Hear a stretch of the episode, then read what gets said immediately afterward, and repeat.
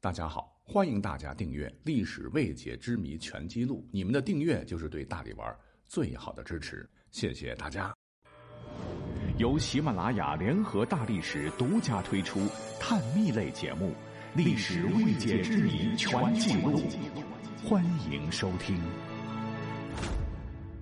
历史上一些坏人一提名字，那就是遗臭万年。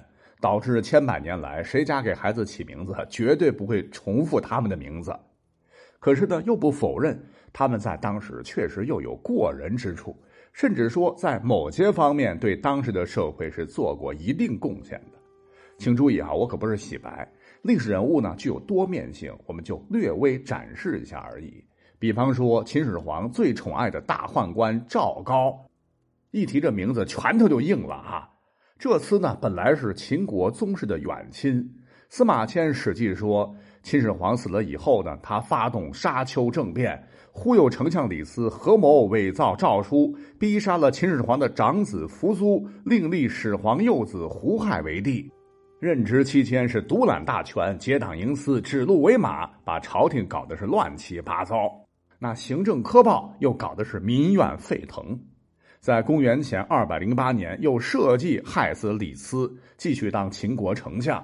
第三年，又是秦二世自杀，立子婴为秦王。这时天下风起云涌，离灭亡不久了。很快，他又被子婴设计杀掉，被遗诸三族。这段历史大家伙都很熟了，我们一笔带过。可是，对于赵高这个人对历史的一点贡献，各位可能就不太了解了。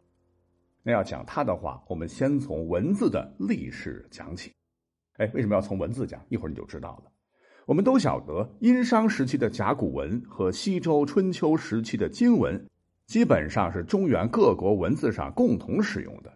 可是咱们的汉字发展到公元前五世纪，也就是战国时代，就搞得乱七八糟了。因为周天子根本就管不了诸侯了，没人听中央的，是相互攻伐，各自称霸一方，所以连文字也是不一样了，导致各国文字在形体结构和书写风格上有很大的差异。大体来讲的话，就是战国文字可以分为六国文字和秦国文字两大系统。换言之，语言倒好说，国家不同，国际间交流还有雅言，就相当于现在的普通话。但字儿这个差别就很大了，很可能各国之间就不认识对方的字儿。你像屈原的《楚辞》，到秦国还得专门找人翻译一下；商鞅的著作还得被翻译成多国文字才能流通起来。那对于文化传播来说，确实相当的麻烦。不过好在公元前二百二十一年的时候，秦始皇统一六国，这历史上我们应该都学过哈。他第一个最大的功绩就是书同文。当时秦始皇下令要根据周宣王时期的大篆史咒，也就是春秋战国时期流行于秦国的字体为蓝本，下令李斯做仓颉，赵高做元历。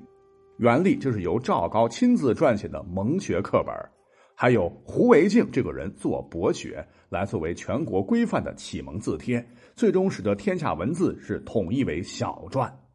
从这里可以看出，赵高文化水平还是很高的。那个时代基本上都是文盲，他还能写书啊，写的一手好字，的确不简单。那各位千万别觉得这是文字上的东西，好像没什么可讲的。我告诉各位，这可是件了不起的事情。因为中国文字发展到小篆，就逐渐从轮廓、笔画、结构上定型了，汉字的象形意味就削弱了。文字更加符号化，减少了书写和认读方面的混淆和困难，在中国文字发展史上有着重要角色。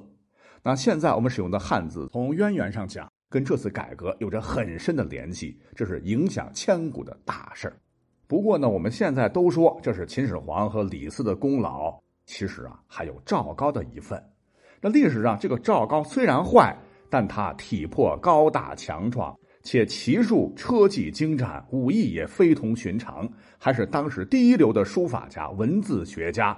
同样精通法律，是当时秦帝国宫廷当中不可多得的复合型人才。如果你是嬴政的话，你也会喜欢他。那好，问题来了啊！既然这么一个文武双全的家伙，可为什么会干出这么多不要脸的事情来呢？那根据历朝历代的学者考证，据说这个赵高呢，本来是赵国的一个公子，其实赵国的王族和秦国的王族都是一个祖先，因为痛恨自己的国家被秦所灭，所以不惜残害自己的身体，自宫入了秦宫。那一个是自个儿割了小丁丁，心理压抑啊，会导致心理发生问题，更为阴柔狠毒；再有会在仇恨的驱使下，大权在握后，忍辱负重多年，彻底爆发。就引发了秦朝内部的一系列争斗，杀尽了秦朝宗室，又灭亡了秦朝。